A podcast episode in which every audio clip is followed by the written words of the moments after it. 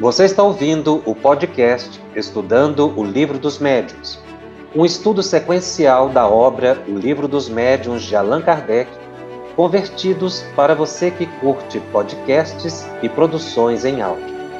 Essa é a nossa forma de transmitir esperança, conhecimento e alegria. Olá, minhas amigas e meus amigos, companheiras e companheiros aqui de aprendizagem, de estudo do Espiritismo, sobretudo da mediunidade. Estamos começando o programa de número 39 da série Estudando o Livro dos Médiuns, aqui pela FEB TV, e tratando hoje do capítulo número 10 da segunda parte de O Livro dos Médiuns, Natureza das Comunicações. Esse capítulo de Allan Kardec, do Livro dos Médios, abordado por Kardec, inicia no item 133. E aqui, Allan Kardec faz um estudo extremamente importante sobre a, aquilo que ele classificou como é, características básicas de comunicações dos espíritos comunicações grosseiras, frívolas, sérias e instrutivas. Ele vai mostrar a diferença dessas quatro naturezas de comunicações dentro dessa classificação que seria mais característico. Este capítulo, na verdade, ele faz uma abordagem inicial, porque o tema ele vai voltar mais adiante quando ele vai falar da, da análise especificamente das mensagens. Mas essa introdução é fundamental porque ele classifica as comunicações mediúnicas. E eu reputo esse assunto como um dos mais delicados dentro do tema mediunidade, que nos leva a sérias uh, confusões, porque a gente não vê os espíritos obviamente. Mesmo que a gente tenha a possibilidade da vidência ou audiência, o mais comum é a vidência, essa faculdade, ela não é muito estável, ela não é muito segura, porque a, a, a vidência, ela é dotada de uma grande subjetividade e ela precisa de um senso crítico e de uma experiência muito grande para que o médium diferencie aquilo que é uma imagem mental, um pensamento seu, o pensamento do espírito ou uma realidade do que ela está vendo no mundo espiritual. Então, a evidência, ela, ela traz essa subjetividade. Então, a gente acaba identificando, na verdade, os espíritos é pelas comunicações deles, sejam comunicações escritas ou as verbais. As comunicações verbais são aquelas que acontecem pela psicofonia, ou pela incorporação, é o mais comum. E também pela literatura espírita, pelas mensagens que se recebe diuturnamente. É por aí que você vai conhecer o espírito, identificar a, a, a natureza do espírito, ou a categoria do espírito, a elevação do espírito, a partir do conteúdo da mensagem que ele envia. Isso no plano da mediunidade ostensiva. Mas é possível acontecer também a, a identificação a partir das intuições. Porque intuição também é um mecanismo de comunicação, é, não direto como a psicografia, uma psicofonia, mas é também uma forma de comunicação. E é aí que surge a dificuldade, porque identificar espíritos não é muito simples.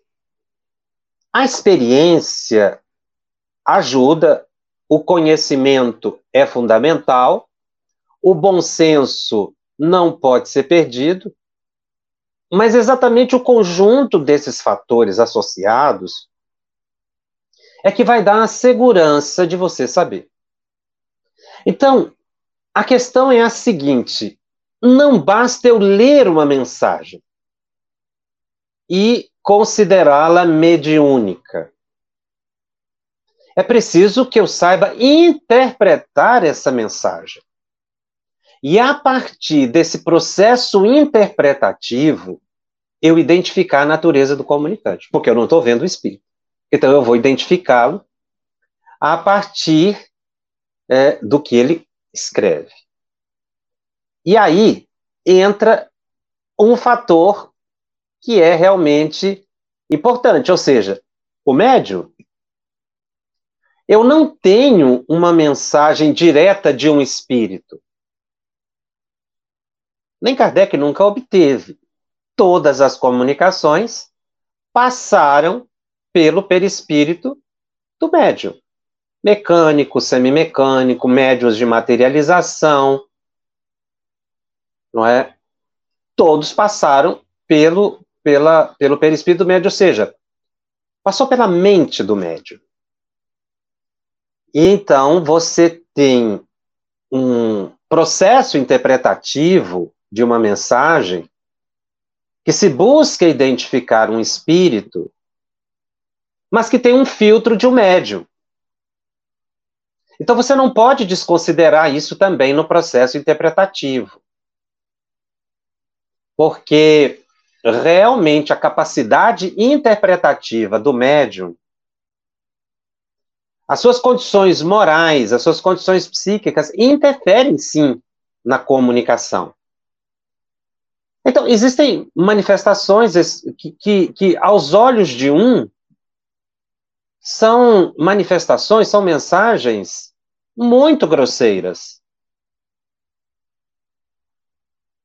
Já outra pessoa vê a mesma mensagem e acha maravilhosa. Onde está a verdade? E aí que entra a classificação de Allan Kardec, porque existem critérios.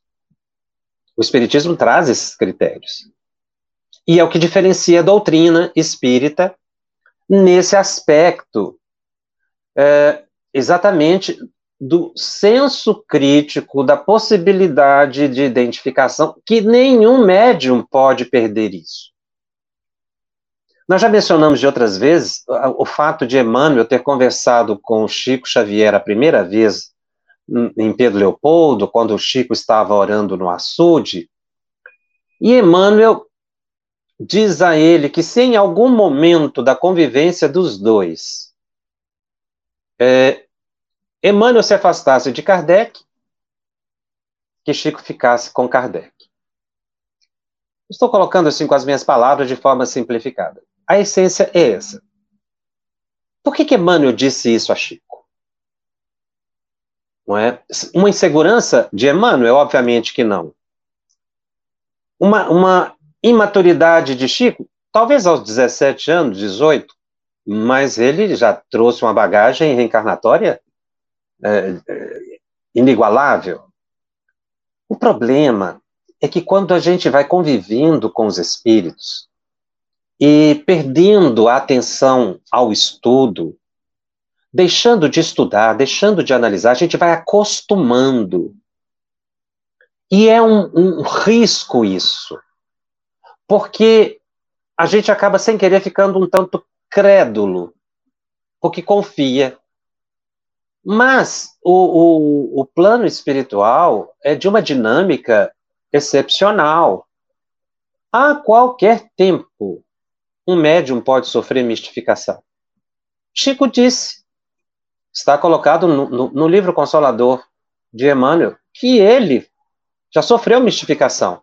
E os espíritos explicam que eles permitem que isso aconteça para trabalhar a perseverança do médio, a humildade do médio, ou seja, que o médio continue percebendo que ele é médio e que ninguém é infalível, não é? Então, essa identificação, se a comunicação é grosseira, se é frívola, se é séria ou se é instrutiva, é muito importante. É, é com base nisso que surgem muitos conflitos. Conflitos interpretativos, grupos se rompem. Mas também livros que se dizem espíritas são publicados e que não têm conteúdo espírita. Palestras que são proferidas com o título de espíritas, mas não trazem um conteúdo espírita.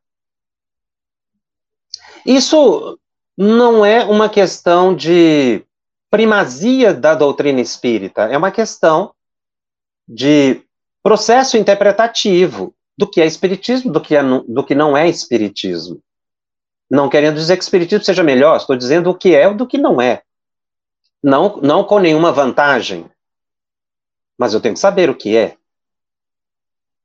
Então, o estudo da mediunidade, nesse capítulo, vai levar o, o, o médium, o trabalhador da mediunidade, o dirigente do grupo mediúnico, os, os apoiadores, o médium de apoio, de sustentação, os que frequentam a reunião mediúnica, vai ajudar a que eles possam identificar o espírito pela natureza da comunicação, sem perder o bom senso, sem se tornar crédulo. É, existem manifestações que são, como eu disse, nitidamente espíritos inferiores, mas tem umas que são muito bem elaboradas, que não dá para perceber com muita facilidade.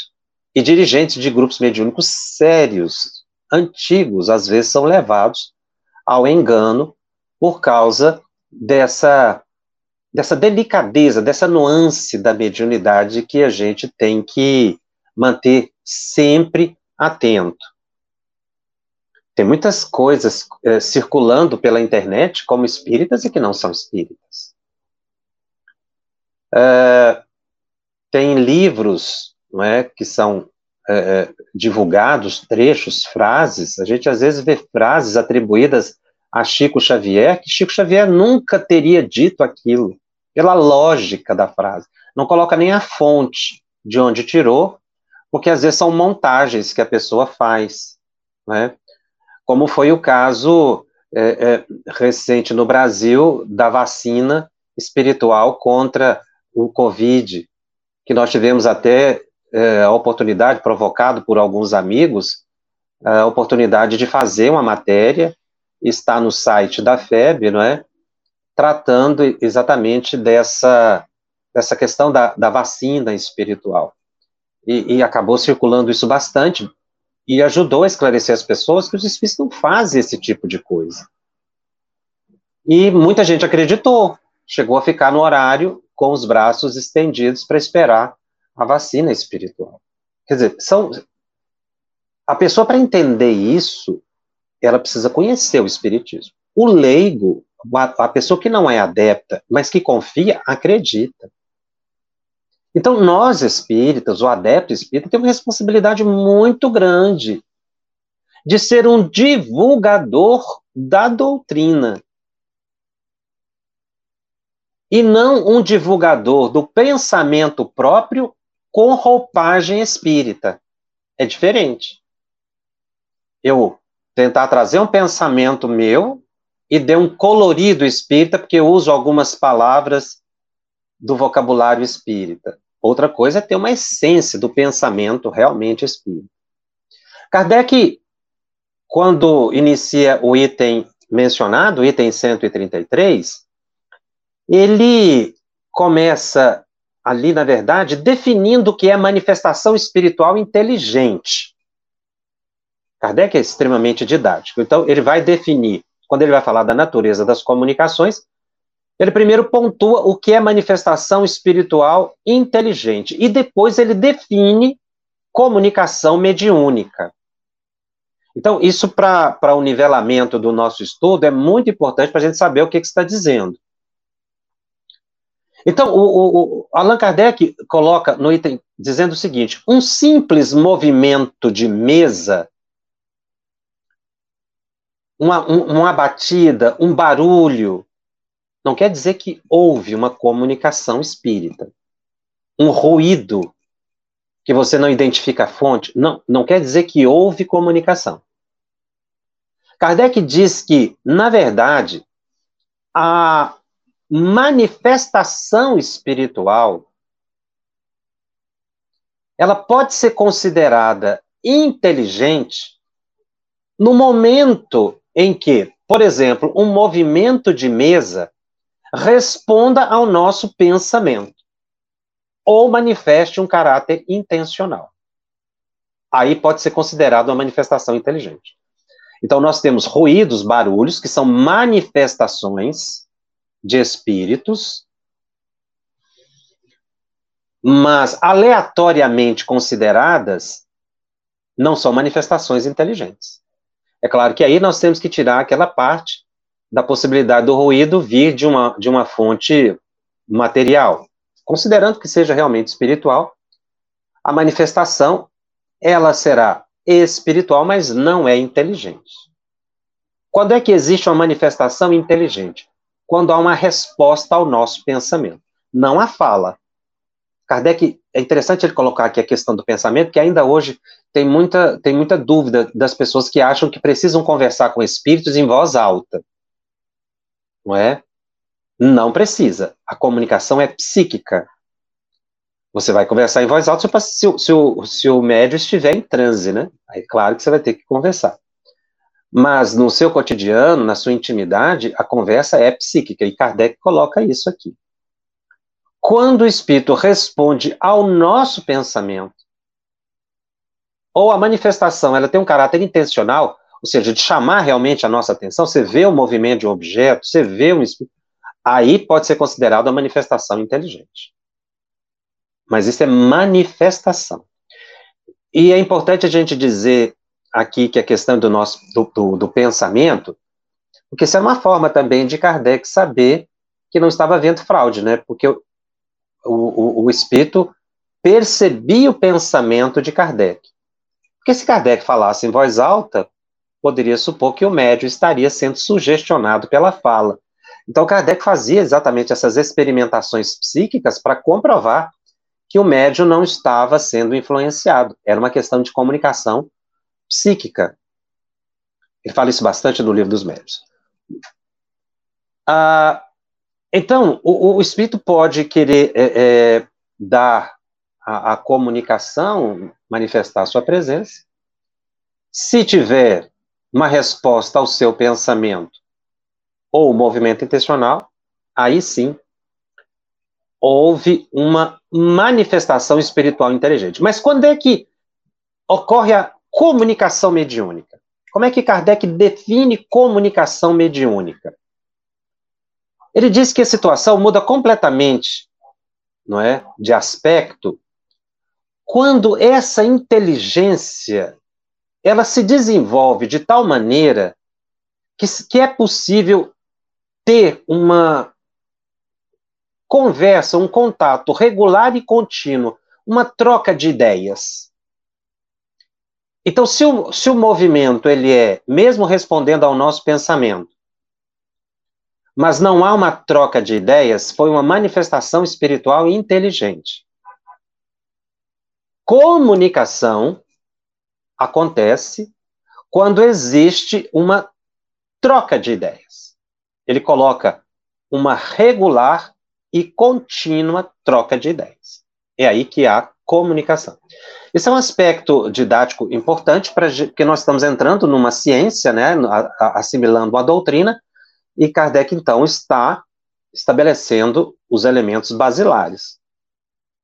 Então, a comunicação, você define comunicação mediúnica quando há a possibilidade de troca de ideias com o espírito. Você pergunta e ele responde.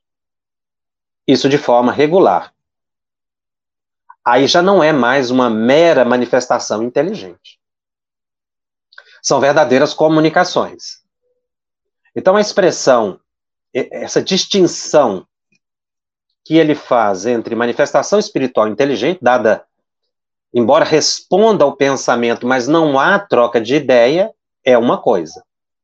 A outra é a comunicação mediúnica, ou seja, quando há possibilidade de uma troca de ideias.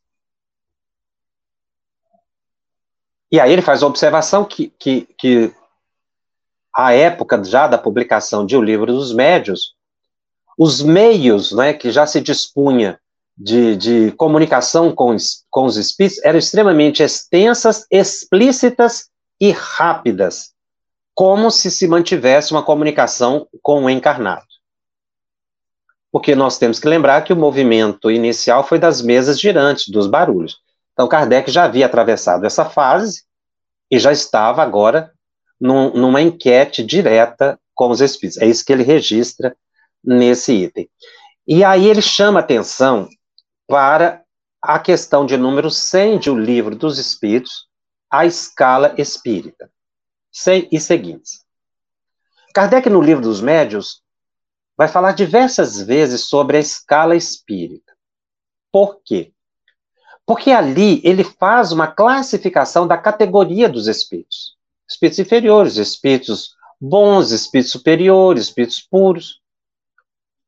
Então, a partir da comunicação, do conteúdo da mensagem, você associando o conteúdo da mensagem à escala espírita, você faz uma perfeita identificação do comunicante. Então, é preciso que se estude a escala espírita. Nós já tivemos alguns programas que já falamos da escala espírita, mas ela é basicamente, vamos voltar outras vezes a ela, ela é basicamente essa classificação da categoria dos espíritos. Então, você identifica a, a categoria do espírito a partir do conteúdo da comunicação. Kardec montou a escala espírita a partir da classificação das comunicações. É óbvio que ele teve uma assessoria espiritual muito grande. Então, na escala espírita, ele verifica e ele anota que há uma variedade infinita de espíritos. É óbvio, é uma sociedade de espíritos. Muito mais populosa do que os encarnados na Terra. Né? Então, dependendo da categoria de espíritos que você estiver em contato, você estará tendo acesso a uma parte dessa sociedade. E você tem que tomar cuidado para não definir toda a sociedade a partir de uma parte. Eu não posso considerar o Brasil todo a partir de uma cidade pequena. Eu não posso generalizar. Isso acontece com os espíritos eu preciso identificá-los pelas comunicações para saber com que parcela dessa comunidade eu estou entrando em contato. Então, nós vamos ter espíritos com grande inteligência, com moralidade, mas também teremos espíritos com baixas ideias, ignorantes, viciosos, virtuosos, a variedade é infinita, porque infinitas são as pessoas e cada um tem um caráter próprio. Não é? Assim como no plano físico, acontece no plano espiritual. Na verdade, aqui é o reflexo da dimensão espiritual. Nós voltamos para o mundo espiritual como somos. Então, nós estamos encontrando uh, espíritos de natureza diversas, porque essa é a variedade da, da natureza das pessoas. E aí que quando ele considera o conteúdo das mensagens e associando ao nível do espírito, ele vai dizer que as mensagens são grosseiras, frívolas, sérias e instrutivas. Então, para que eu possa diferenciar esses quatro, essas quatro categorias ou naturezas de comunicações, eu preciso conhecer o Espiritismo. Se eu não conhecer o Espiritismo, a doutrina espírita, eu preciso buscar alguém que me auxilie a interpretar. Se eu sou um médium eu preciso de alguém com segurança para me orientar.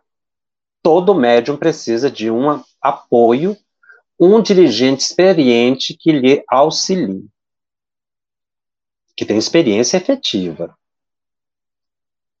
Porque se o médium tenta desenvolver sozinho, ele pode ser levado a graves enganos. Porque, na verdade, interpretar o que se escreve, ou que se psicografa, ou as intuições que tem, é, pode levar a conflitos exatamente pela subjetividade, porque a nossa opinião fica manifesta também naquilo. Afinal, o pensamento é do espírito, mas as palavras são nossas. Então é fundamental que a gente busque pessoas experientes. Mas não basta isso. Eu preciso também ter a humildade para aceitar a orientação. Porque senão, não adianta. Se eu recebo a mensagem, ou se eu leio a mensagem de um médium que eu gosto, e digo que aquilo ali está perfeito e não aceito nenhuma crítica, e tem gente que não aceita, eu me abro para a possibilidade da fascinação, que é um processo obsessivo seríssimo. Então, o, no Espiritismo, existe um, um método interpretativo. Nós poderíamos dizer que, na verdade, no Espiritismo existe uma verdadeira hermenêutica no processo interpretativo. O que, que essa palavra significa, hermenêutica? É uma técnica ou, arte de interpretar os escritos ou os discursos. Identificar o, o, sentido e o alcance das palavras, como dissemos, não, nem sempre é uma tarefa muito simples. Algumas, algumas dificuldades se apresentam nesse processo. Por exemplo, a variação do significado de uma palavra em um idioma ou em outro. Às vezes a tradução nem sempre corresponde à realidade. No caso da obra espírita, nós tivemos uma recente tradução pela FEB do Evandro Noleto, que é diretor da FEB, diretor do Reformador, e tínhamos a mais popular, é a tradução de Guilom Ribeiro. Todas duas traduções, elas têm origem na segunda edição francesa de O Livro dos Médios.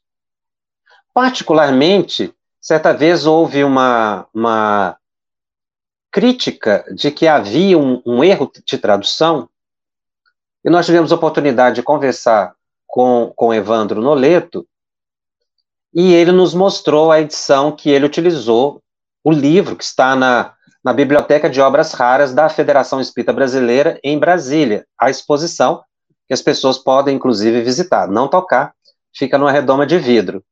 Mas ele compulsou o livro e mostrou.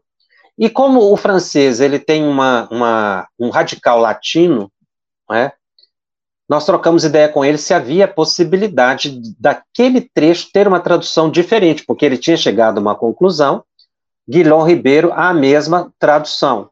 E ele falou que não, era impossível, porque não tinha uma outra palavra na língua portuguesa que pudesse expressar o pensamento de Kardec. Então, embora tenha vindo do francês para o português, não houve perda do conteúdo de Allan Kardec nessas traduções. Porque realmente existem línguas mais opulentas, línguas mais ricas e línguas mais pobres. Mas entre o português e o francês, não houve perda. Isso é muito importante observar pela segurança que a gente tem de estudar, tanto a tradução mais atual de Evandro Noleto, quanto a mais clássica ou mais tradicional de Guilhom Ribeiro. Uh, uma outra questão que a gente deve levar em conta quando vai interpretar um texto, uma mensagem mediúnica que nós estamos tratando é disso, mas essas explicações elas servem também para qualquer literatura são as concepções pessoais nossas. É, conforme for a minha opinião sobre o assunto, se eu já tiver uma ideia preconcebida, a minha formação, isso interfere na minha possibilidade interpretativa. Às vezes não por vontade própria, às vezes inconscientemente. Então, se uma pessoa, uma pessoa muito mística, crédula. Eu pego uma mensagem de um espírito brincalhão, um espírito que quer criar é, imagens falsas, e aí ali vai ter um conteúdo que vai falar coisas assim, altamente espirituosas, mas irreais. Se isso coincidir com a minha opinião, eu vou achar que aquilo é verdadeiro. Pela minha credulidade, por eu ser muito místico, por eu estar, é, é, primeiro, sem conhecimento do Espiritismo, achar que tudo é Espiritismo. Então, quando a gente vai ler uma, uma mensagem, eu tenho que ter uma certa isenção de opinião. Eu tenho que ter uma visão crítica. Não antagônica, mas aberto à possibilidade de análise. Porque senão a minha visão espiritual interfere. Isso é uma coisa muito delicada, inclusive nas palestras espíritas. Nas palestras espíritas, é, nós temos que ter a posição, pelo menos é a ideia de consenso, de divulgadores da doutrina. Diferente daqueles que trazem ideias próprias com semelhança com a doutrina. É diferente. Ou seja, uma coisa é eu pegar um texto de Kardec e, embora a minha capacidade interpretativa, as limitações próprias, mas eu trago o pensamento de Allan Kardec. Ou o pensamento de Emmanuel, ou o pensamento de Manuel Filomeno de Miranda, ou o pensamento de Joana de Ângeles. Outra coisa é eu pegar a minha opinião própria e buscar uma frase de Kardec que sustenta aquela minha ideia. E às vezes, se a gente pegar uma frase descontextualizada, pode até dar a impressão de que aquilo que eu estou dizendo é verdade. Então, é um cuidado que todo expositor espírita deve ter de não emitir opiniões próprias. Porque ele está num processo interpretativo e de divulgação. Por que isso? Não, é, não, não está querendo tirar aqui o valor, a nobreza do expositor. A criatividade não é isso. É porque essa doutrina, ela é dos espíritos. E eu não posso conscientemente interferir no pensamento deles, senão vou estar trazendo a minha opinião e não a dos espíritos. A minha opinião pode ser valiosa, mas não quer dizer que ela seja dos espíritos superiores. Então, esse cuidado que o expositor deve ter. Eu, afinal de contas, eu sou divulgador ou não do espiritismo? Ou eu tenho o espiritismo como fonte de consulta, como eu tenho Emmanuel Kant como fonte de consulta, como eu tenho Rousseau como fonte de consulta. Eu posso pegar vários autores clássicos e ter como fonte de consulta e dar minha opinião pessoal. Então, eu não estou divulgando o pensamento dos espíritos. E isso acontece nas palestras espíritas, a gente não tomar cuidado. E acontece também na análise das mensagens mediúnicas.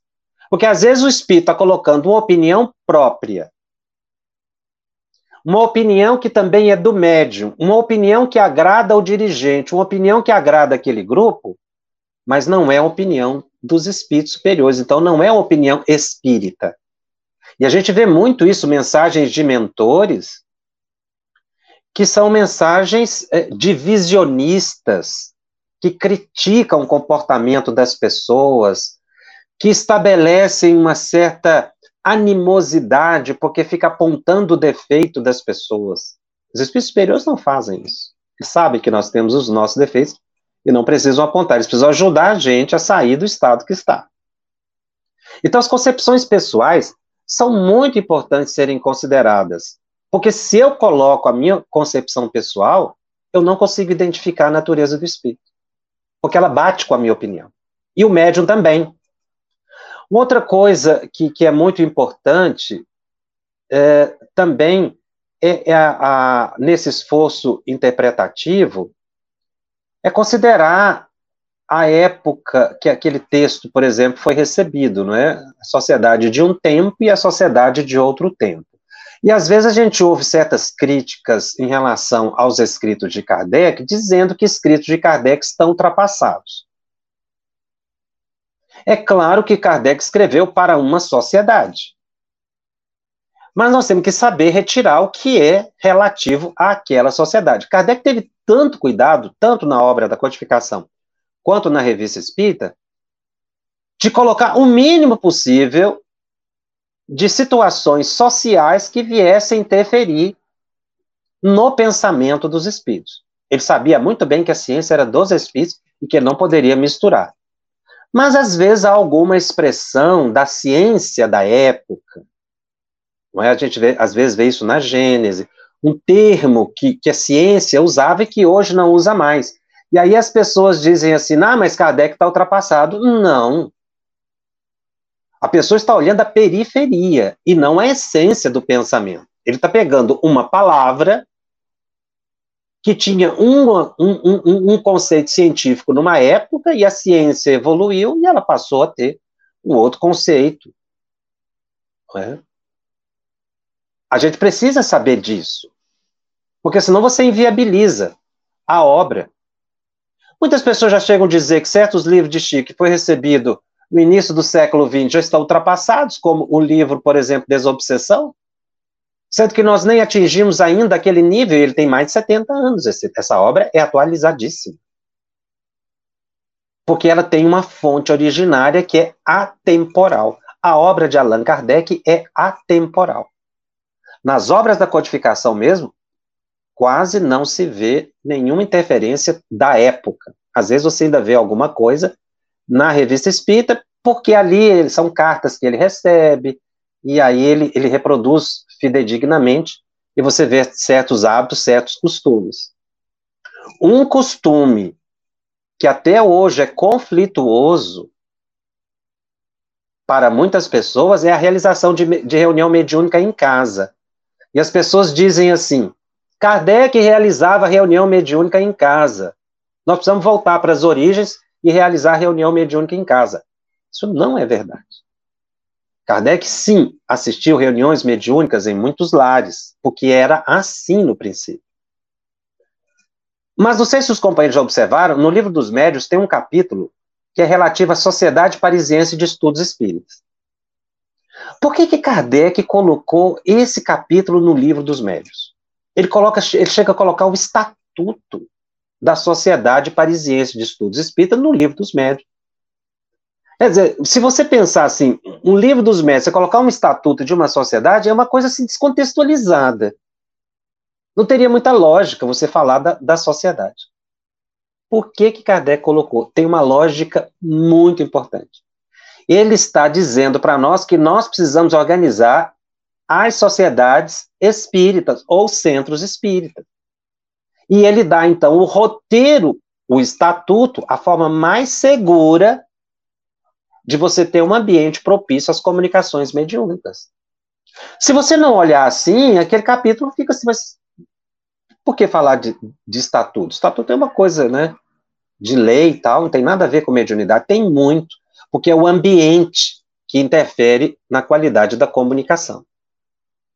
Então, Kardec evoluiu, ele saiu das reuniões mediúnicas em, em, em lares, e quando ele fundou a, a, a Sociedade Parisiense de Estudos Espíritas, ele não realizou mais nos lares, e ele tinha um critério muito grande, até rigoroso, para permitir que pessoas assistissem aquelas reuniões. Não era qualquer pessoa que podia assistir às reuniões privativas, não. Ele deixa isso muito claro no estatuto. Por isso ele coloca o estatuto lá, que é para a gente tomar cuidado com o modo de conduzir o centro espírita. A reunião não é pública, a reunião é privativa.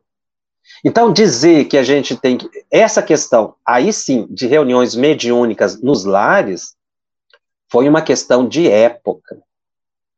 Agora, não se espera mais isso. Não se espera porque a doutrina já veio mostrar um outro caminho. É essa separação que a gente precisa ter, porque senão a gente faz uma interpretação errônea, por causa da época que o livro foi escrito.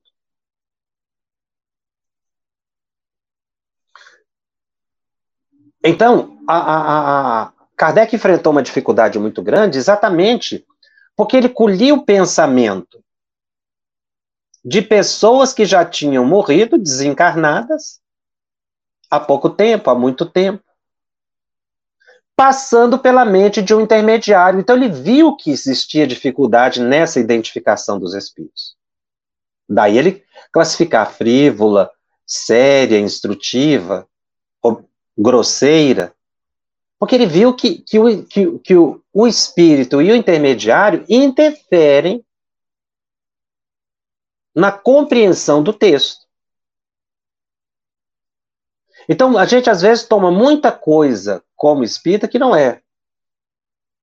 Kardec era muito preocupado com a questão interpretativa, tanto da obra espírita, quanto de textos que se pudesse atribuir como espíritas.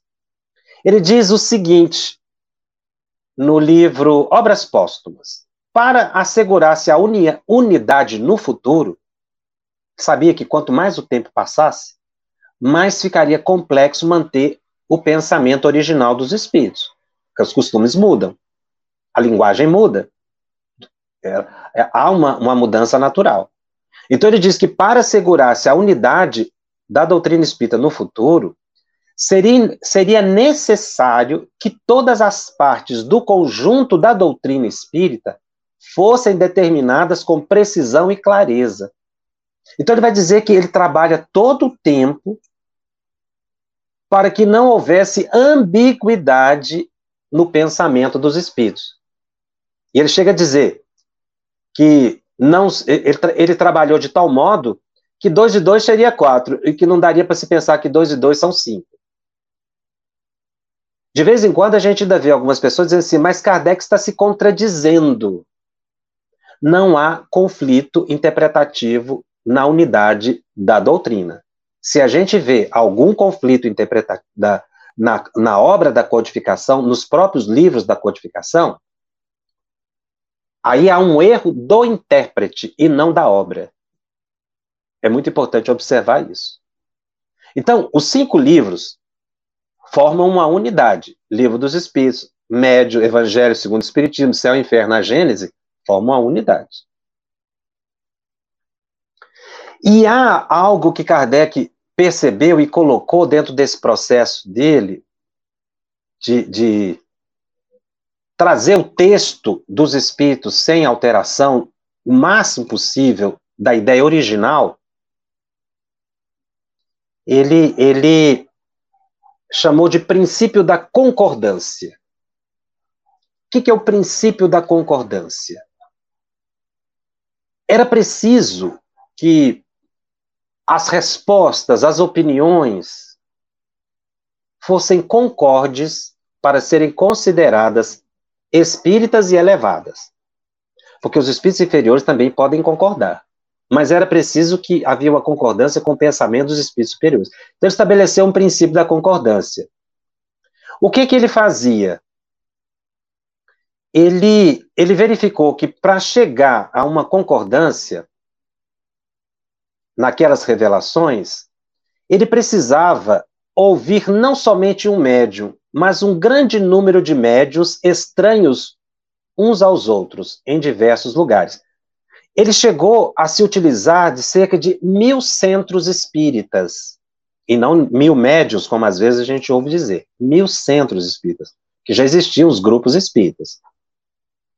E aí, e aí é que ele, ele, ele leva as questões a esses grupos todos, ou às vezes recebia espontaneamente as informações do plano espiritual, e com isso ele estabeleceu o que ele chamou de universalidade do ensino dos espíritos.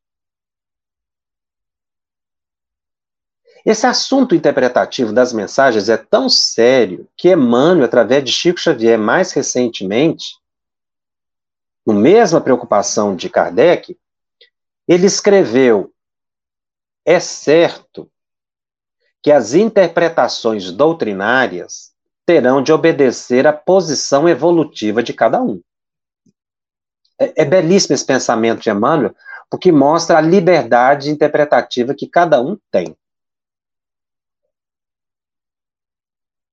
Nós estamos numa doutrina de ideias livres sob a égide de Jesus.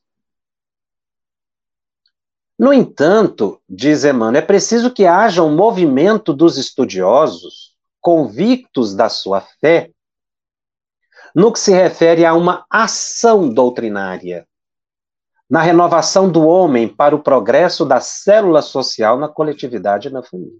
Ou seja, é preciso que se propague ideias seguras, doutrinariamente falando, e não opiniões próprias.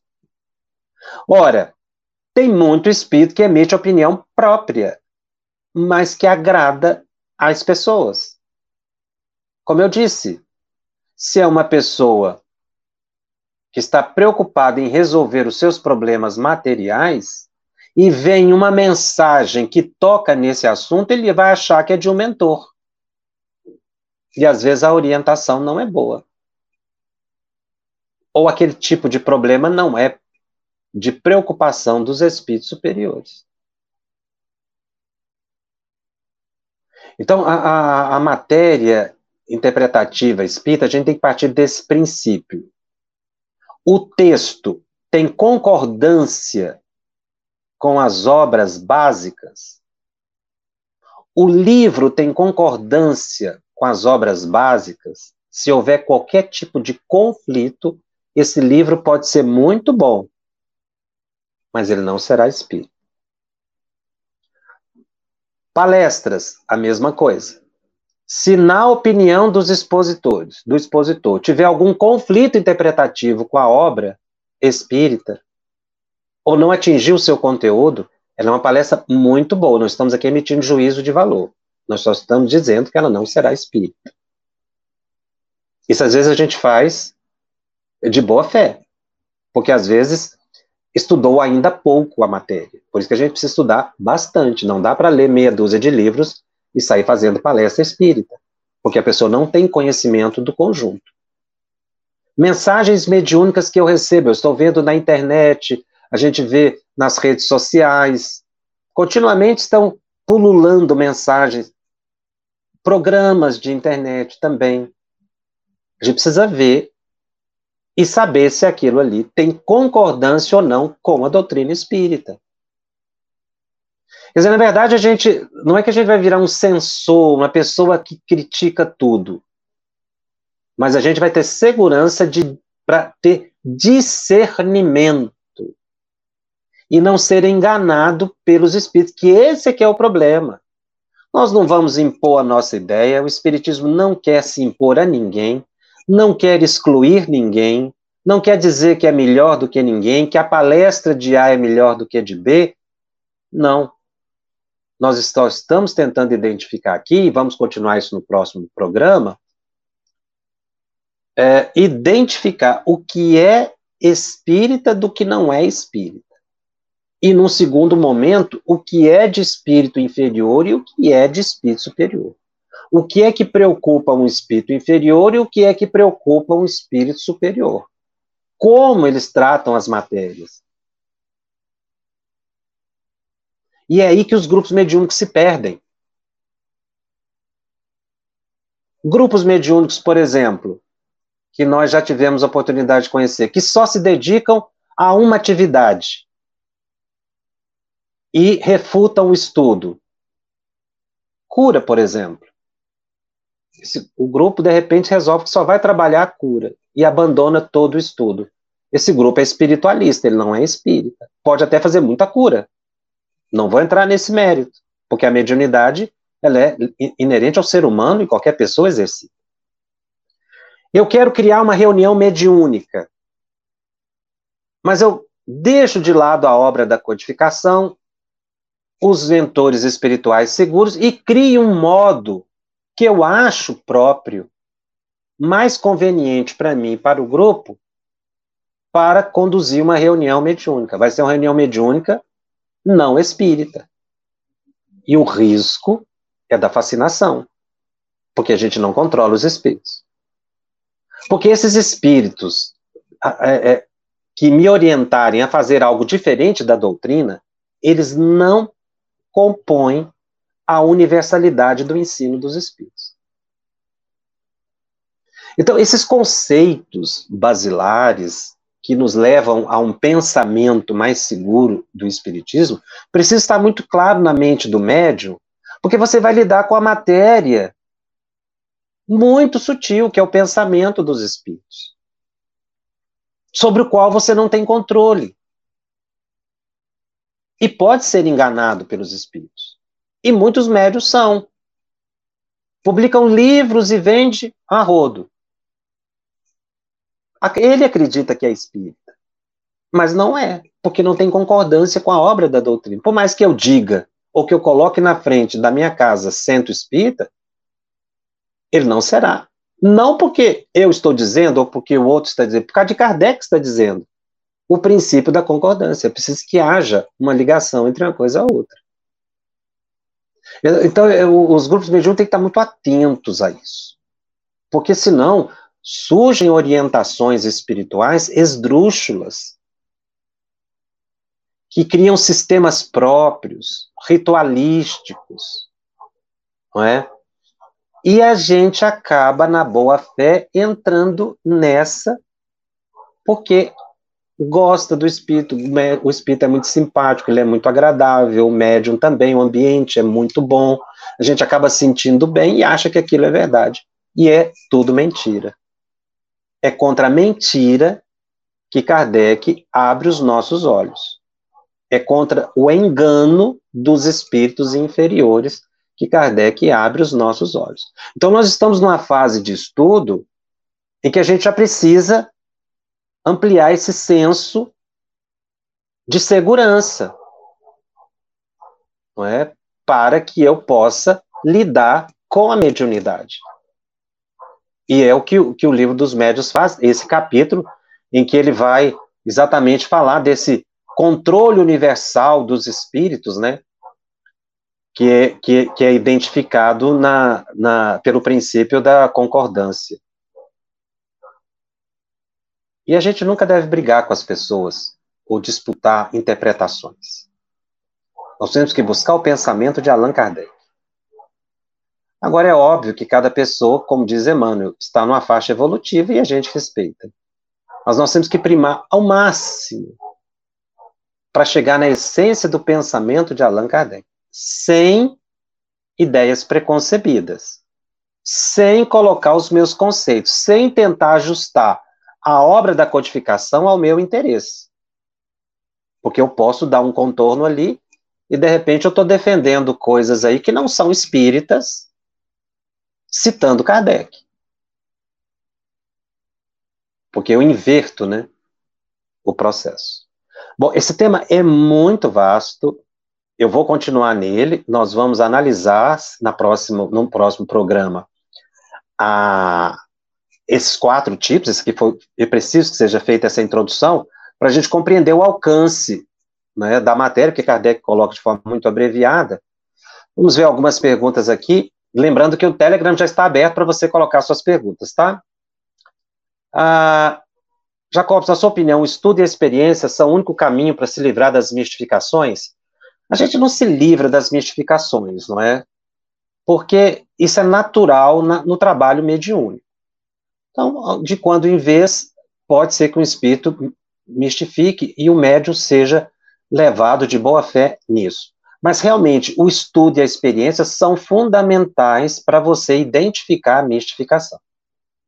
Por isso é que Kardec diz: olha, certas mensagens dá um tempo, às vezes é preferível rejeitar do que aceitar de imediato, mas realmente o estudo e a experiência são fundamentais mas não dá para livrar 100%.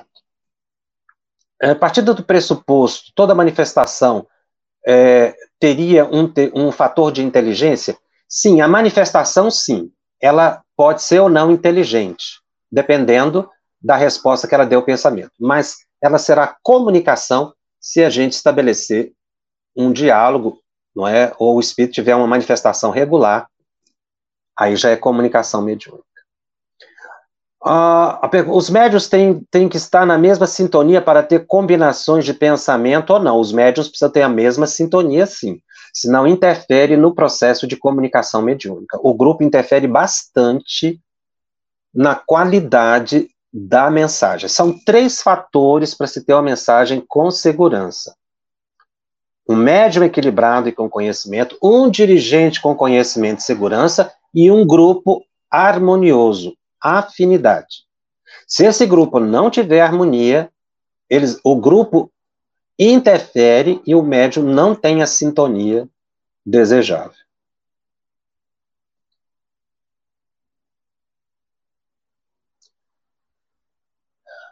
Tem algumas perguntas que, que não são diretamente ligadas ao tema, e aí elas podem ser feitas no, no Telegram, tá?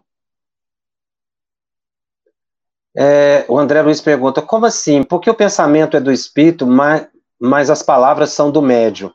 É porque é por causa do processo de comunicação, André, André Luiz. É, nós nos comunicamos por imagens, isso a, neuro, a, a neurolinguística mostra.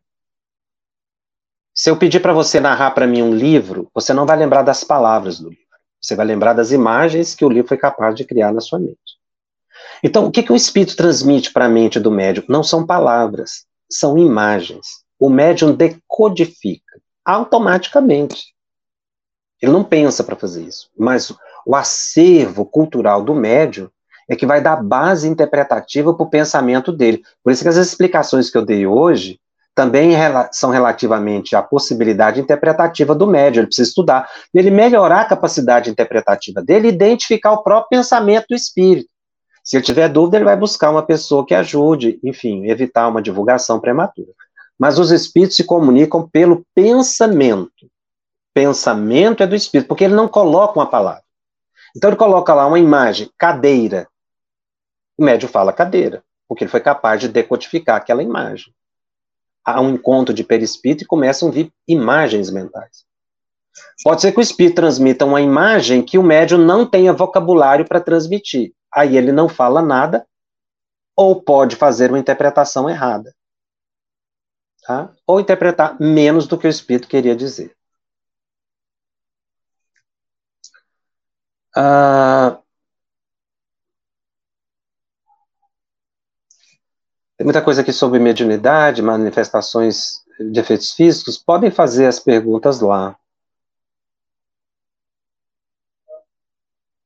Há uma pergunta aqui interessante da Gisele, é, sobre grupo de médios na reunião mediúnica, quando o dirigente, como o dirigente deve agir quando um dos médios se apresenta desequilibrado, podendo levar a rachaduras do grupo. É preciso conversar com esse médio, fraternalmente, com carinho, acolher, orar por ele, conversar, mas dar a ele também a liberdade dele decidir o que ele quiser. Agora, o grupo, a título de fraternidade, não pode abrir mão dos princípios de Allan Kardec.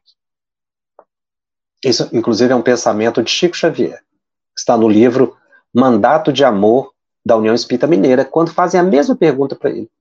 E às vezes a pessoa tem opiniões tão próprias que ela quer se afastar. Você tem que permitir a pessoa se afastar do que comprometer o grupo. Mas essa não é a primeira medida, afastar a pessoa.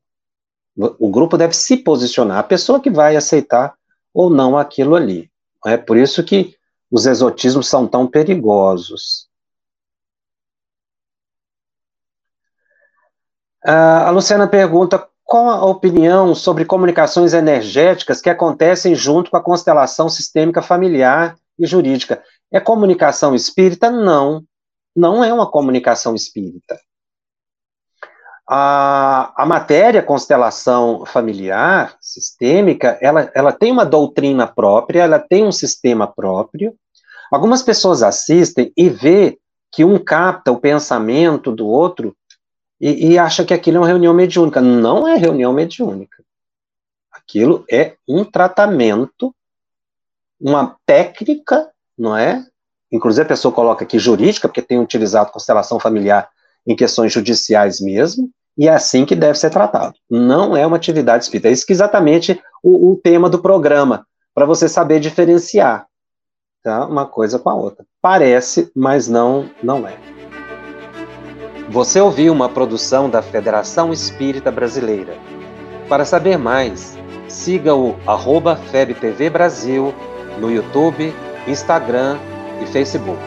Ative o sininho para receber as notificações e ficar por dentro da nossa programação. Até o próximo estudo.